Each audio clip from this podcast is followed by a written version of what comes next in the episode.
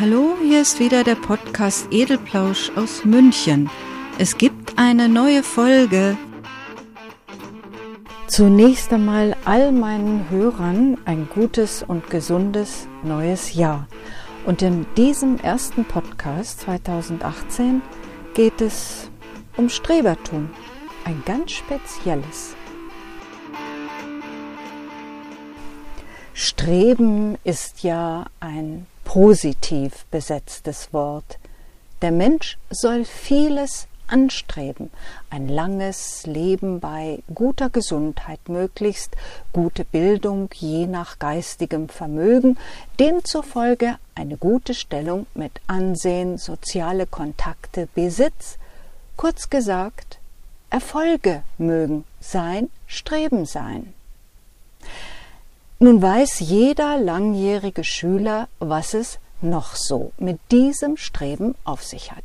Derjenige, der strebt, also der Streber, tja, der ist gar nicht so beliebt bei den anderen.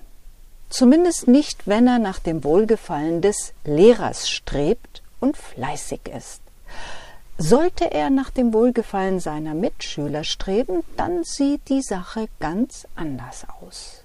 Klassenclown, Draufgänger, Lehrerschreck, Gangboss, so werden sie geliebt.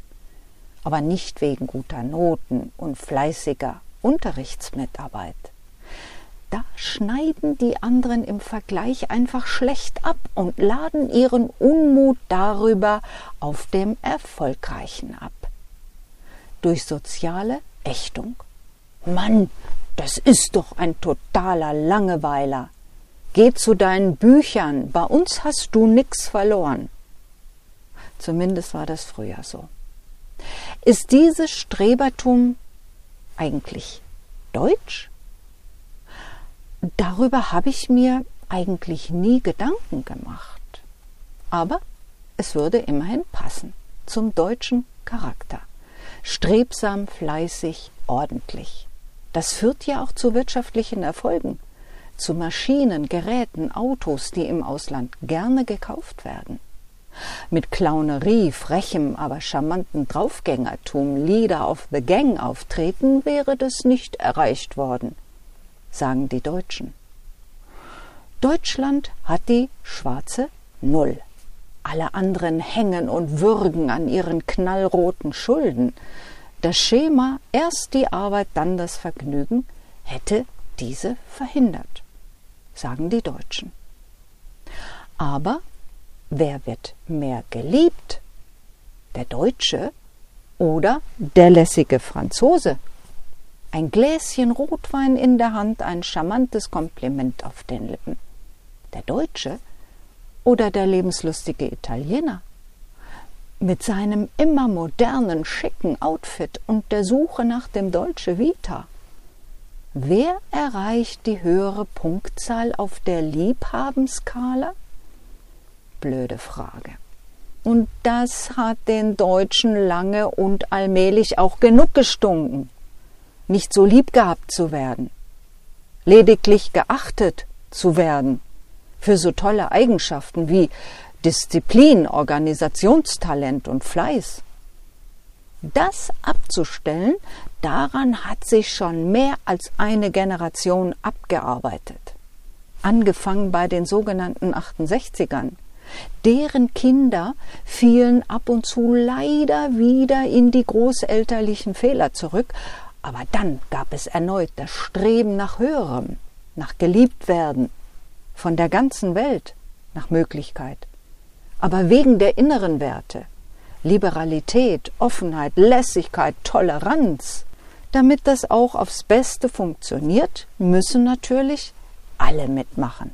Und da, ja genau da, kommen wieder diese besonders belächelten deutschen Charakterzüge an die Oberfläche. Folgsamkeit, Ordnung, Disziplin, Perfektionismus das Streben nach dem Nonplusultra.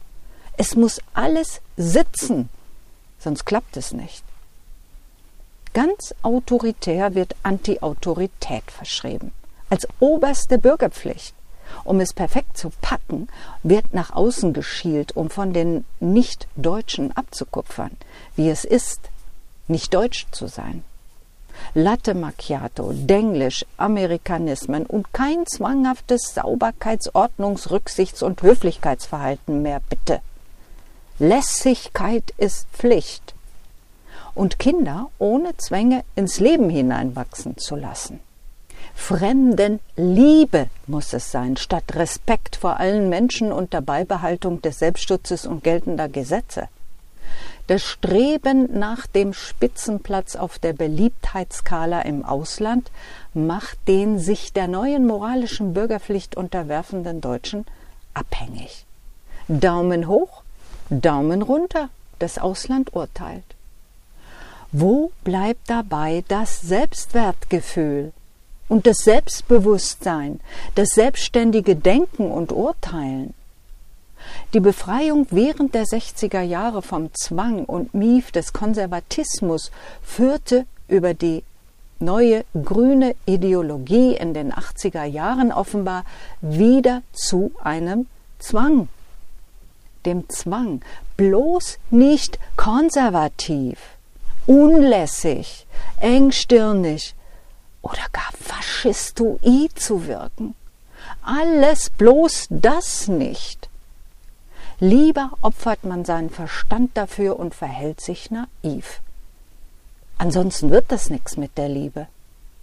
Denken Sie, die Deutschen. Wie war das mit den Strebern? Pfui, keiner mag sie. Sie sind doof, lächerlich, biedern sich an und sie merken nicht, dass die anderen sie durchschauen. Man nutzt sie auch aus. Zeig doch mal die Hausaufgaben in Mathe.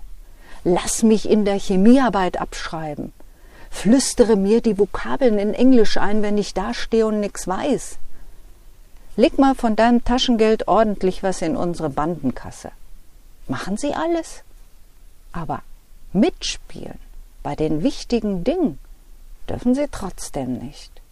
So ist es in der Schule und auch im Leben und international sogar global. Arme Streber, sie werden es nie lernen. Das war's erst einmal, liebe Hörer. Vielen Dank für euer Interesse und fürs Zuhören.